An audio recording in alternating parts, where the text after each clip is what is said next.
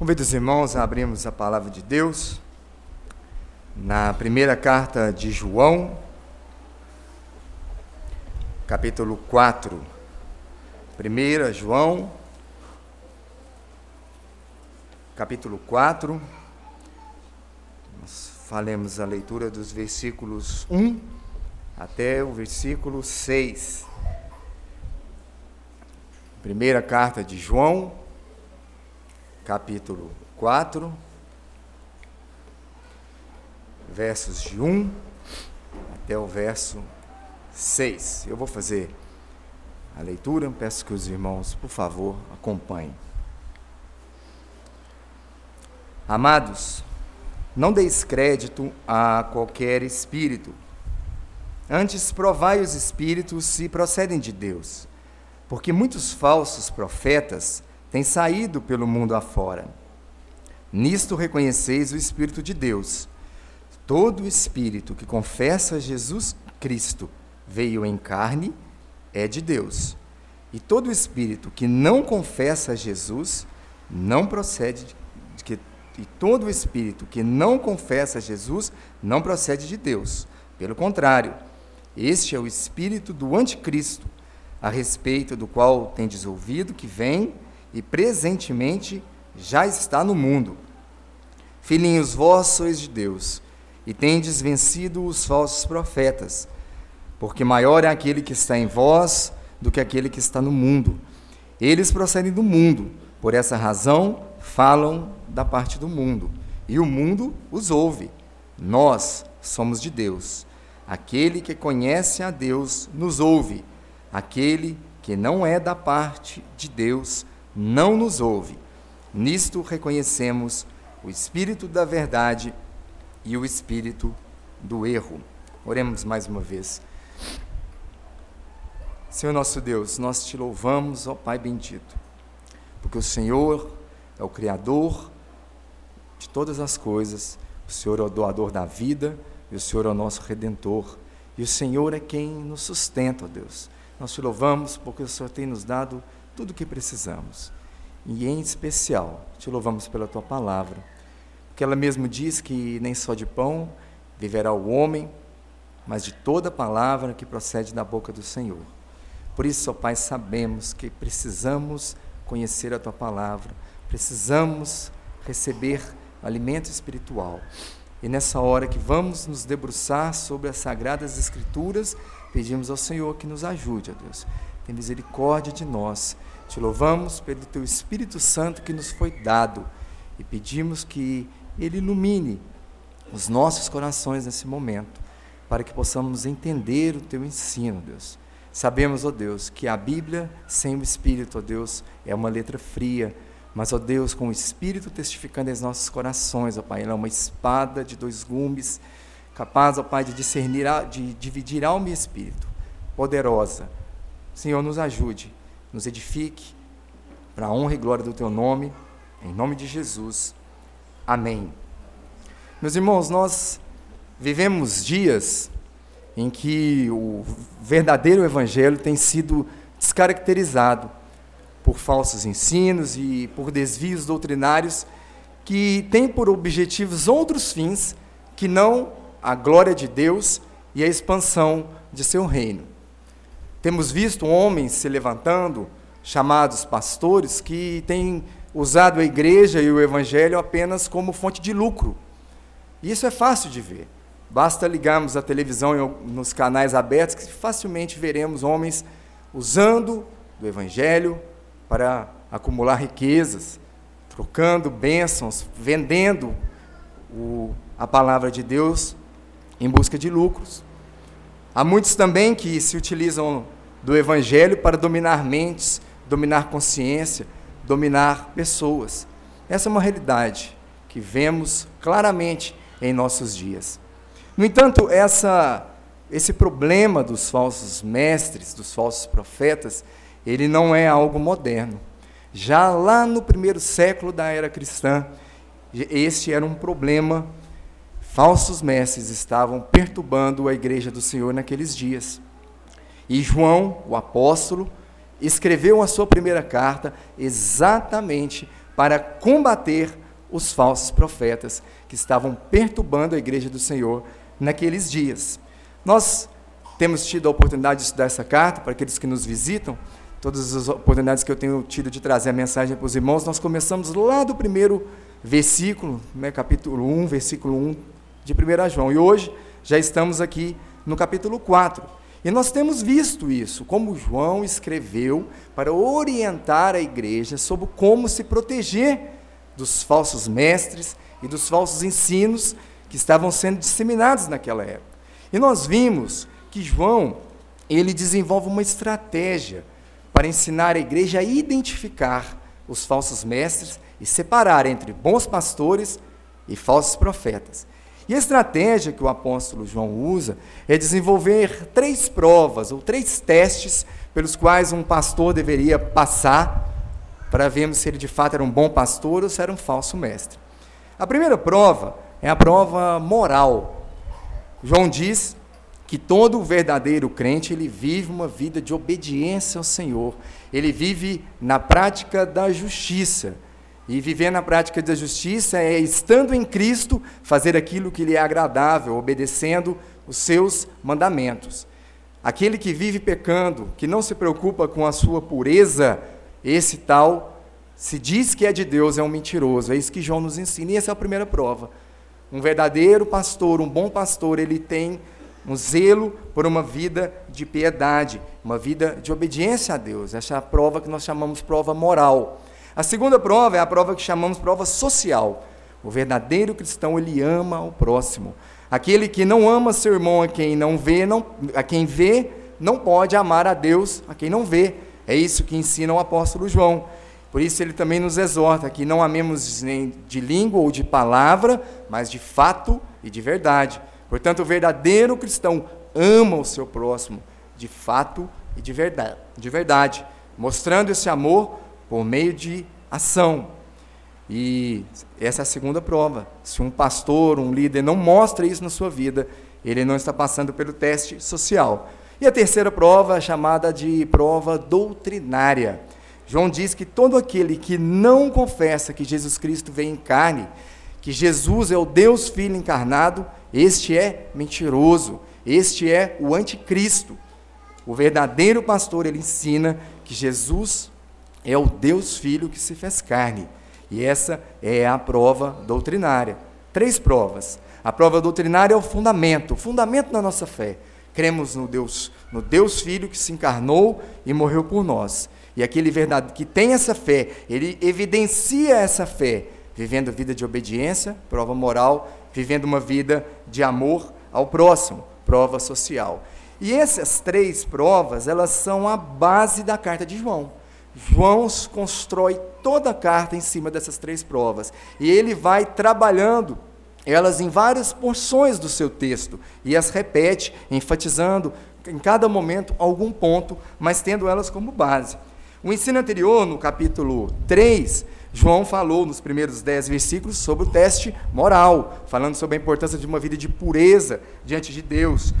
Depois do versículo 11 até o 18, o apóstolo já veio tratar sobre o mandamento do amor ao próximo, falando do teste social, que devemos amar o nosso próximo. E nos versículos finais do capítulo 3, ele passa a falar sobre a segurança do crente, que o verdadeiro cristão ele tem segurança em Cristo, ele pode ter a certeza da vida eterna, porque Cristo a assegurou. E se evidenciamos a nossa vida esses testes, podemos estar tranquilos. Se a nossa consciência por um acaso nos acusar, podemos descansar, pois a obra de Cristo, ela é suficiente para a nossa salvação. E João termina o último capítulo 3, ali no versículo 24, falando sobre o Espírito Santo. Ele diz ali: "E nisto conhecemos que ele permanece em nós, pelo Espírito que nos deu." João encerra essa porção já fazendo uma transição para o próximo ensino que ele daria. Porque a partir do capítulo 4 ele vai começar a tratar da obra do Espírito Santo na igreja, nos pastores e nos ouvintes. E este é uma, essa é uma característica do apóstolo João. Ele normalmente ele usa o final de um ensino e já lança a ideia do próximo para fazer uma transição. Ele faz isso no capítulo 3, ali no versículo, 3, no versículo 10, quando ele estava falando sobre a prática da, da, da justiça, viver em obediência, e no final ele já fala que, gente, que, todo aquele que ama, é, pertence a Deus, ele vive na prática de justiça e ama seu irmão. E aí, a partir do versículo 11, ele já trata do amor ao próximo. Ele, no versículo 18, também ele faz essa, essa mesma transição para passar para o versículo seguinte. É uma prática do apóstolo, fazer essa transição. E aqui, novamente, ele coloca, ele fala que nisto conhecemos que Deus permanece em nós, pelo Espírito que nos deu. Ele fala da presença do Espírito Santo nos crentes. Mas como reconhecer alguém que verdadeiramente recebeu o Espírito Santo em um contexto onde pessoas estão ensinando doutrinas diversas e dizendo e reivindicando falar sobre uma inspiração divina? Esse era o contexto que eles estavam. Muitos ensinando doutrinas até diferentes das dos apóstolos e dizendo que era uma falavam por inspiração divina. Como aquele povo poderia reconhecer se, essa, se era de fato uma inspiração, inspiração divina ou não? Se o Espírito Santo estava naquela pessoa falando por ele ou não? É isso que João vai nos ensinar a partir do capítulo 4, versículo 1. Vamos ao texto. Ele começa nos dizendo o seguinte: Amados, não deis crédito a qualquer espírito, antes provai os espíritos se procedem de Deus. Meus irmãos, é importante entendermos o contexto da igreja naquele momento. Estamos falando da igreja do primeiro século. O Novo Testamento ainda não estava fechado, o cânon ainda não estava fechado. Era um período apostólico em que a revelação de Deus estava sendo dada à igreja através dos apóstolos. Portanto, havia algumas algumas coisas diferentes do nosso tempo de hoje, quando já temos a revelação de Deus fechada. Esse contexto, meus irmãos, era um contexto similar a, a, ao citado por Paulo na primeira carta aos Coríntios, entre os capítulos 12 e 14. Reverendo Bruno pregou sobre a carta aos Coríntios recentemente. Nós vimos que naquele momento havia, no meio da igreja, revelações. Havia, inclusive, o culto naquele tempo, havia um momento em que era, era dado espaço para aqueles que traziam revelações. Havia, naquele momento, o uso do dom de línguas. E era também momentos em que, se alguém trouxesse línguas, outro interpretaria, trazendo revelações da parte do Senhor. Deus ainda se revelava daquela maneira. E esse era o contexto da igreja para a qual João está escrevendo. Pessoas trazendo revelações. Porém, um problema começou a acontecer porque revelações diferentes do ensino apostólico começaram a aparecer. E aí surgiu um problema: como nós vamos identificar o que é verdadeiro e o que não é? O que vem de Deus e o que não vem? Isso é uma dificuldade, meus irmãos, porque uma revelação ou um dom de línguas, ele causa fascínio. E muitas vezes as pessoas, nos parece que os irmãos fascinados por aquela revelação aparentemente divina, eram levados por, muitas vezes, heresias, ensinos errados. No entanto, era preciso mostrar àqueles crentes que identificar o sobrenatural com o divino era perigoso. Nós não podemos fazer essa associação direta. Lendo os evangelhos, vemos Jesus expulsando muitos endemoniados. E, e sabemos que endemoniados e o próprio demônio têm ações sobrenaturais. E elas não são divinas. E esse era um problema que deveria ser corrigido. E João vem aqui tratar disso. Nós sabemos, só fazendo esse parêntese, esse período ele cessou. Quando o Novo Testamento foi fechado, nós temos hoje em nossas mãos toda a revelação de Deus. Não há mais revelações, não há mais línguas, isso cessou. Mas é importante trazermos isso para entendermos a dificuldade que aqueles irmãos estavam. E é por isso que João vem falar. Havia falsos ensinos e os irmãos parecem que estavam ouvindo esses ensinos. João chama esses irmãos de amados, como ele faz em outros momentos da carta, um modo amoroso e pastoral como João trata. E aí ele diz: não deis créditos a qualquer espírito. João está orientando a igreja a não ter, a não ser crédula, ingenuinamente incrédula, acreditando em qualquer coisa que fosse trazida a eles. E aqui, meus irmãos, a, pala a palavra espíritos, ela se refere a ensino. São os ensinos trazidos pelos profetas. Aqui trata-se de uma metonímia, que é quando se usa duas palavras que, em determinado contexto, mesmo não sendo sinônimas, elas invocam um sentido. Então, quando João diz, não deis créditos a qualquer espírito, ele está dizendo ao ensino que tem sido trazido pelos profetas. Porque, meus irmãos, o profeta é um órgão comunicador de um espírito. É um instrumento pelo qual um espírito traz a mensagem ao povo. Se é um profeta verdadeiro, essa mensagem vem do Espírito Santo de Deus. Porém, se é um falso profeta, se é um anticristo, essa mensagem vem do espírito do anticristo, vem do próprio diabo. Por, por isso são chamados profetas. E há dois tipos de profeta, porque por detrás de cada profeta há um espírito. E por detrás de cada espírito, ou está Deus, ou está o diabo. E o, o apóstolo aqui está exortando os cristãos a não serem ingênuos, a não acreditarem em qualquer coisa que estão ouvindo naquele contexto, sem antes provar aquele ensino. O cristão ele não pode ser crédulo em qualquer mensagem que se chame espiritual. E, meus irmãos, nós temos que tomar cuidado com isso. Quantas pessoas, é, às vezes, em, sendo influenciadas por programas de televisão, ou mesmo em algumas igrejas que não têm tanto compromisso com a palavra, que ouvem lá, só de se falar em nome de Jesus, já tomam por verdade. Há pessoas que, se uma pessoa falar glória a Deus, ela acredita em tudo que ela vai falar. E João está nos orientando que não podemos ser assim. A nossa, o nosso ouvido deve estar atento àquilo que tem sido ensinado, porque devemos provar se os espíritos procedem de Deus. E João segue no versículo 1 dizendo o porquê que ele está exortando a igreja. Porque muitos falsos profetas têm saído pelo mundo afora. Essa é a razão, meus irmãos. Se na igreja nós tivéssemos apenas cristãos genuínos, se todos os pastores fossem cristãos genuínos, poderíamos ficar tranquilos. No entanto, o próprio Senhor Jesus já exortava que falsos profetas viriam em seu nome, trazendo ensinos errados. E por causa da existência dos falsos profetas, que é um fato, os, os cristãos deveriam estar atentos e provar aquilo que estava sendo ensinado. O falso profeta ele é falso porque ele não é enviado por Deus e a sua mensagem não procede de Deus. Mas aí fica a questão: como se deve provar o profeta e o seu ensino? E é o que João vai nos ensinar a partir do versículo 2. Versículo 2 diz assim: Nisto reconheceis o Espírito de Deus. Todo espírito que confessa que Jesus Cristo veio em carne é de Deus. Meus irmãos, aqui está o teste doutrinário do qual eu falei no início. Jesus Cristo é o Deus Filho encarnado, plenamente Deus, plenamente homem. Esse é o ensino da palavra de Deus. E todo pastor se não ensina isso, se o seu ensino é diferente disso, ali está um falso profeta. O critério é simples e é direto.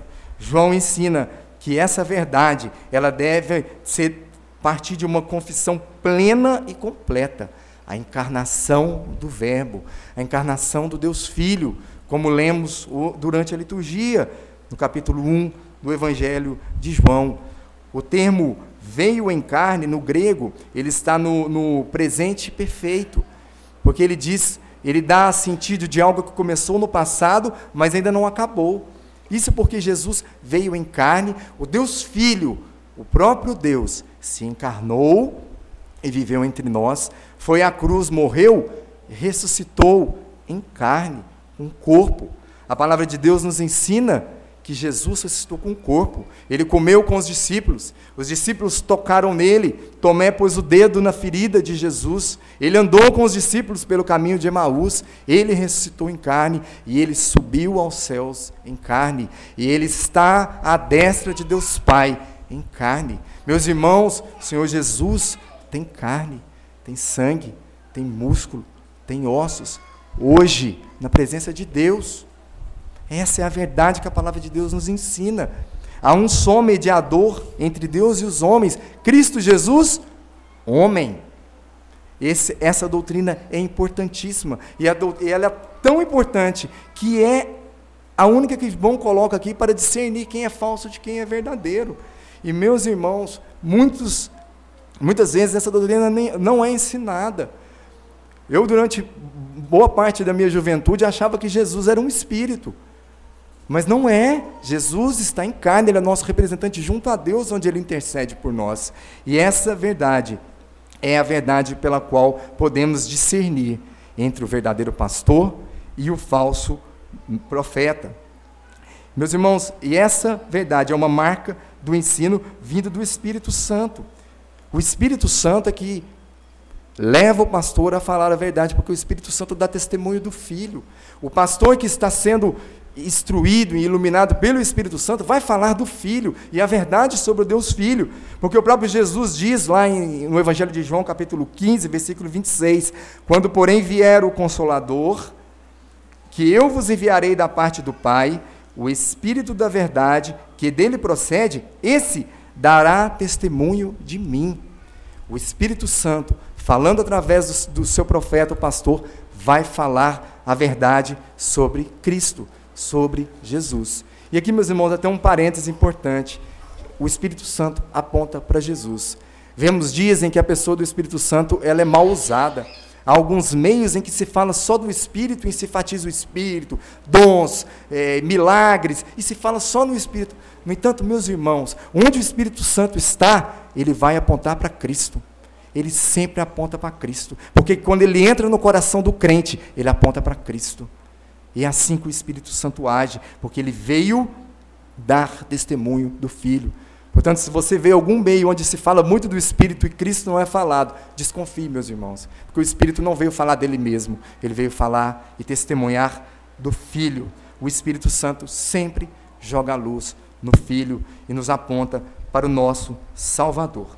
E no versículo 3, o apóstolo continua: E todo espírito que não confessa Jesus não procede de Deus. Meus irmãos, sabemos que há, houve e há heresias que dizem que Jesus de fato não era o Filho de Deus. Eu, nós conseguimos identificar pelo menos duas que existiam naquele período e que ainda vemos por aí. A primeira tem relação com o dualismo grego. Nós temos visto que o evangelho, depois da ascensão de Cristo, foi aos judeus, mas depois também aos gentios. E quando os gentios foram alcançados pelo Evangelho, muitos gregos chegaram à igreja. E a, e a cosmovisão grega, a cultura grega acreditava, tinha uma visão de que há, há no mundo a matéria e o espírito, e que a matéria é má e o espírito é bom. E muitos gregos entraram com essa visão na igreja e tentaram fazer uma espécie de sincretismo religioso com o evangelho. E partindo dessa pressuposição, a encarnação do Deus Filho é loucura. Pois como o Deus puro vai se encarnar na matéria má? Por isso, alguns falsos mestres, vindos dessa cultura, ensinavam naquele meio que Jesus, na verdade, não era Deus. E isso é um ensino que João combate, era uma heresia naquele tempo. Há uma outra heresia conhecida como heresia de Serinto, e esse sujeito dizia que, na verdade, Jesus era um homem comum, mas que o, que o Deus Filho veio sobre ele no batismo. E depois, quando Jesus foi à cruz, o Deus Filho saiu de cima dele. Esse herege Serinto trouxe muitos problemas, a, inclusive para o apóstolo João naquele problema, e João combateu. Vejam a heresia dele. Segundo ele, Jesus não era Deus, mas recebeu Deus por um tempo que depois saiu dele. Essas eram era heresias que havia naquele tempo. No entanto, meus irmãos, essas heresias, elas não são, não ficaram no passado. Eu já ouvi pastores presbiterianos que quando Jesus fala lá na cruz, Deus meu, Deus meu, por que me desamparaste? Fala que Jesus, é, que, o que Deus separou de Jesus naquele momento. Não é o mesmo ensino, mas tem ligação com ele. Isso não é verdade.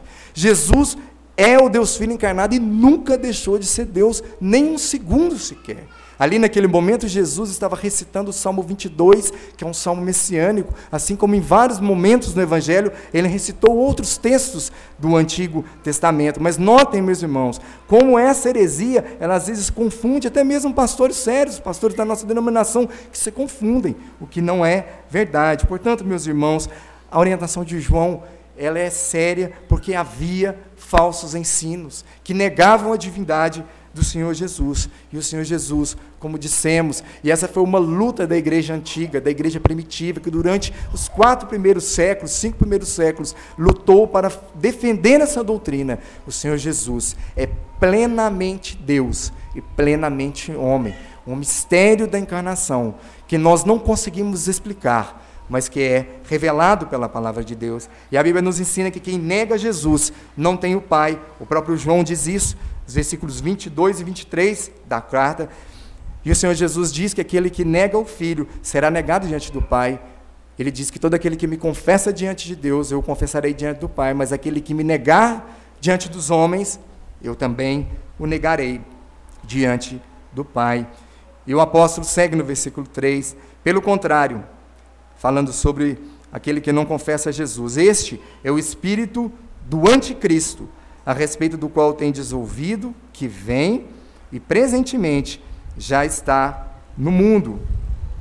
Meus irmãos, o que desmascara o espírito do anticristo é exatamente a confissão sobre quem é Jesus. O espírito do anticristo não confessa que Jesus é Deus, é o Deus Filho encarnado. E João volta a falar do espírito do anticristo, porque ele já havia falado sobre isso lá no capítulo 2, no versículo 18, quando ele fala que muitos anticristos já estavam no meio, passeando pelo meio da igreja. Nós sabemos, meus irmãos, a Bíblia nos ensina lá, Paulo, quando escreveu a sua segunda carta aos Tessalonicenses, que o anticristo, também chamado de homem iniquidade, ele ainda há de vir com sinais e prodígios, exatamente com o propósito de enganar a muitos. Porém, meus irmãos, o espírito do anticristo já agia e age em nosso meio, tentando exatamente inverter a verdade do evangelho e a verdade central sobre a pessoa de Jesus. E esse espírito do anticristo é o próprio Satanás, que já está no mundo e com o objetivo de enganar, de ludibriar. Meus irmãos, eu queria fazer aqui, nesse momento, uma aplicação. Nós sabemos que essa carta foi escrita para os cristãos do primeiro século, que viviam esse contexto que falamos, de heresias, que questionavam que não a, a pessoa de Jesus. No entanto, meus irmãos, essas heresias estão vivas em nossos dias. Há seitas em, nossos, em nosso meio que não confessam que Jesus é o Deus Filho encarnado. E eu acho que nós temos que instruir a igreja sobre isso e é preciso falar os nomes. Há uma seita chamada Testemunhos de Jeová. Esses e eles creem, a sua doutrina é que Jesus é um ser especial, uma criação especial de Deus, mas eles não confessam Jesus como Deus, como o próprio Deus. E meus irmãos, notem a seriedade disso. Eu falo isso, meus irmãos, porque eles são pessoas que têm costumes como os nossos, defendem a família, andam com a Bíblia debaixo do braço, são pessoas de, de paz, e nós tendemos muitas vezes a chamar essas pessoas de irmãos. Eu mesmo já tive amigos e eu tratava como irmão, mas quando comecei a estudar essas coisas, eu vi que eu o erro que, que essas pessoas caíram. E nós temos que ficar atentos, porque esse ensino ele é terrível, a ponto de João colocar como ensino do anticristo. E não é um detalhezinho, nos parece às vezes um detalhezinho, não, ele é uma criatura especial, está acima dos anjos. Não. Jesus é Deus, é o Deus Filho, e esse detalhe faz toda a diferença. Ele não é um detalhe, precisamos estar atentos, meus irmãos, porque essa heresia era tão séria que João, na sua segunda carta, quando também trata disso, ele fala que essas pessoas nós não devemos sequer recebê-las em nossa casa.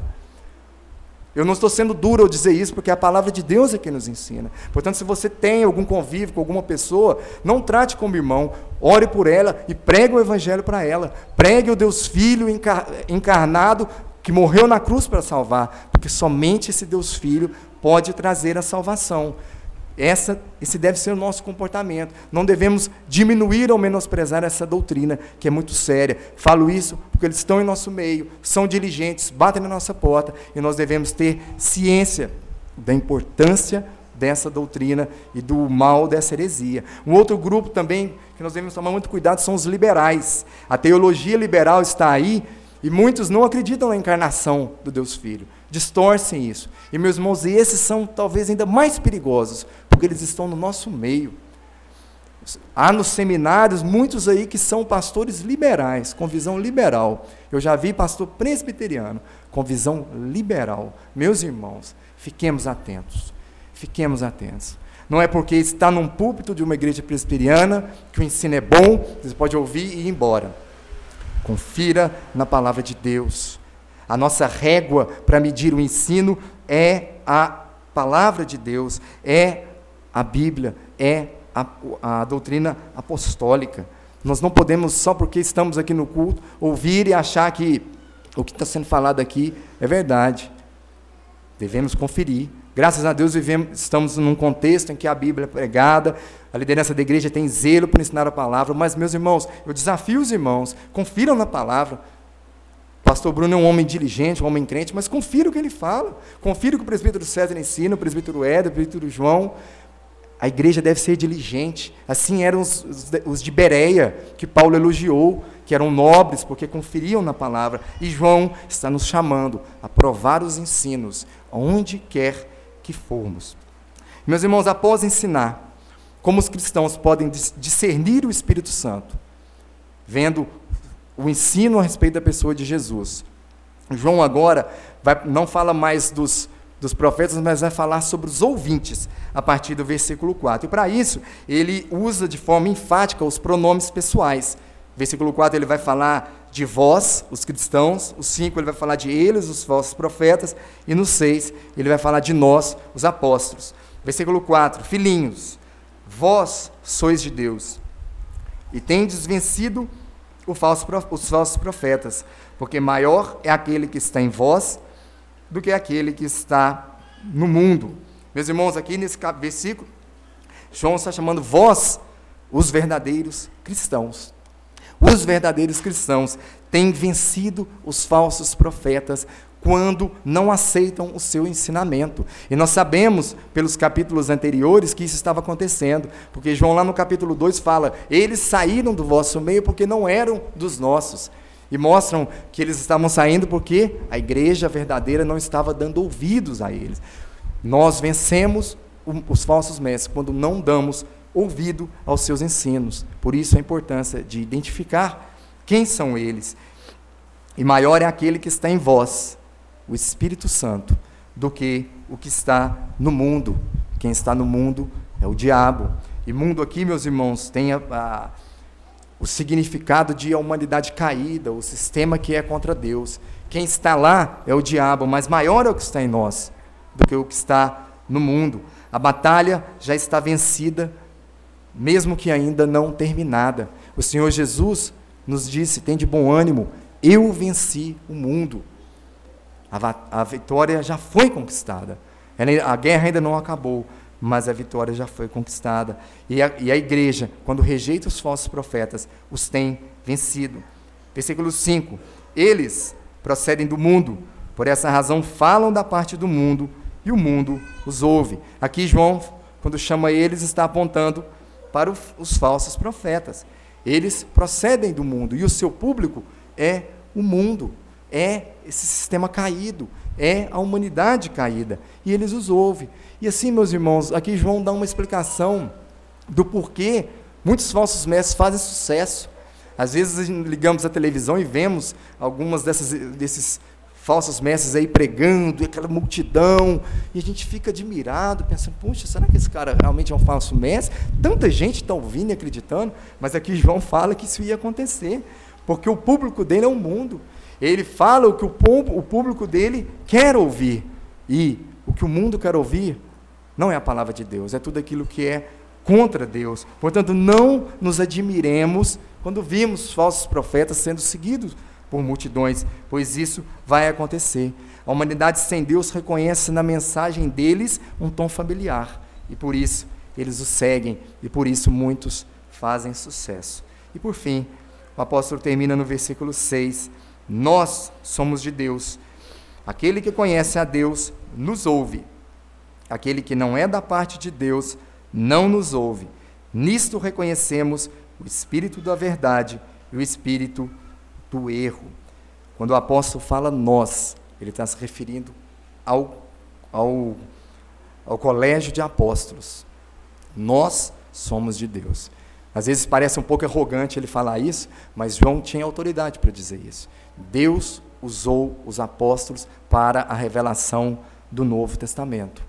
Eles eram a boca de Deus para trazer a sua revelação final. Por isso ele podia afirmar: Nós somos de Deus. E aquele que conhece a Deus, as suas verdadeiras ovelhas, nos ouve. Foi isso que lemos também durante a liturgia, que os verdadeiros, as ovelhas reconhecem a voz do pastor. Mas quando vem o estranho, elas fogem, porque elas não lhe reconhecem a voz. Portanto, a igreja verdadeira reconhece a voz dos verdadeiros mestres. E João, na qualidade de apóstolo, que tinha esse ministério, podia afirmar isso. A igreja cristã, meus irmãos, ela é apostólica. Nós estamos firmados no fundamento da doutrina dos apóstolos, que são os transmissores da verdade de Deus. E a verdade, como eu disse, a ovelha reconhece a voz do seu pastor. João 10, 4. Elas o seguem porque lhe reconhecem a voz. E João termina dizendo do espírito da verdade e o espírito do erro. Como discernimos o espírito da verdade e o espírito do erro? A partir da doutrina apostólica. Irmãos, temos a palavra de Deus em nossas mãos. É através dela que vamos discernir se aquele ensino que está sendo trazido, se o espírito que está falando por aquele pastor aqui na frente é da verdade ou é do erro, é pela palavra. Devemos consultar a palavra como os nossos irmãos bereianos, para que possamos provar os ensinos e seguir apenas aqueles que são de fato dados pelo Espírito Santo de Deus. Eu queria encerrar, meus irmãos, fazendo três aplicações desse texto que lemos. Primeiro, meus irmãos, é a respeito do falso ensino. Irmãos, tomemos cuidado.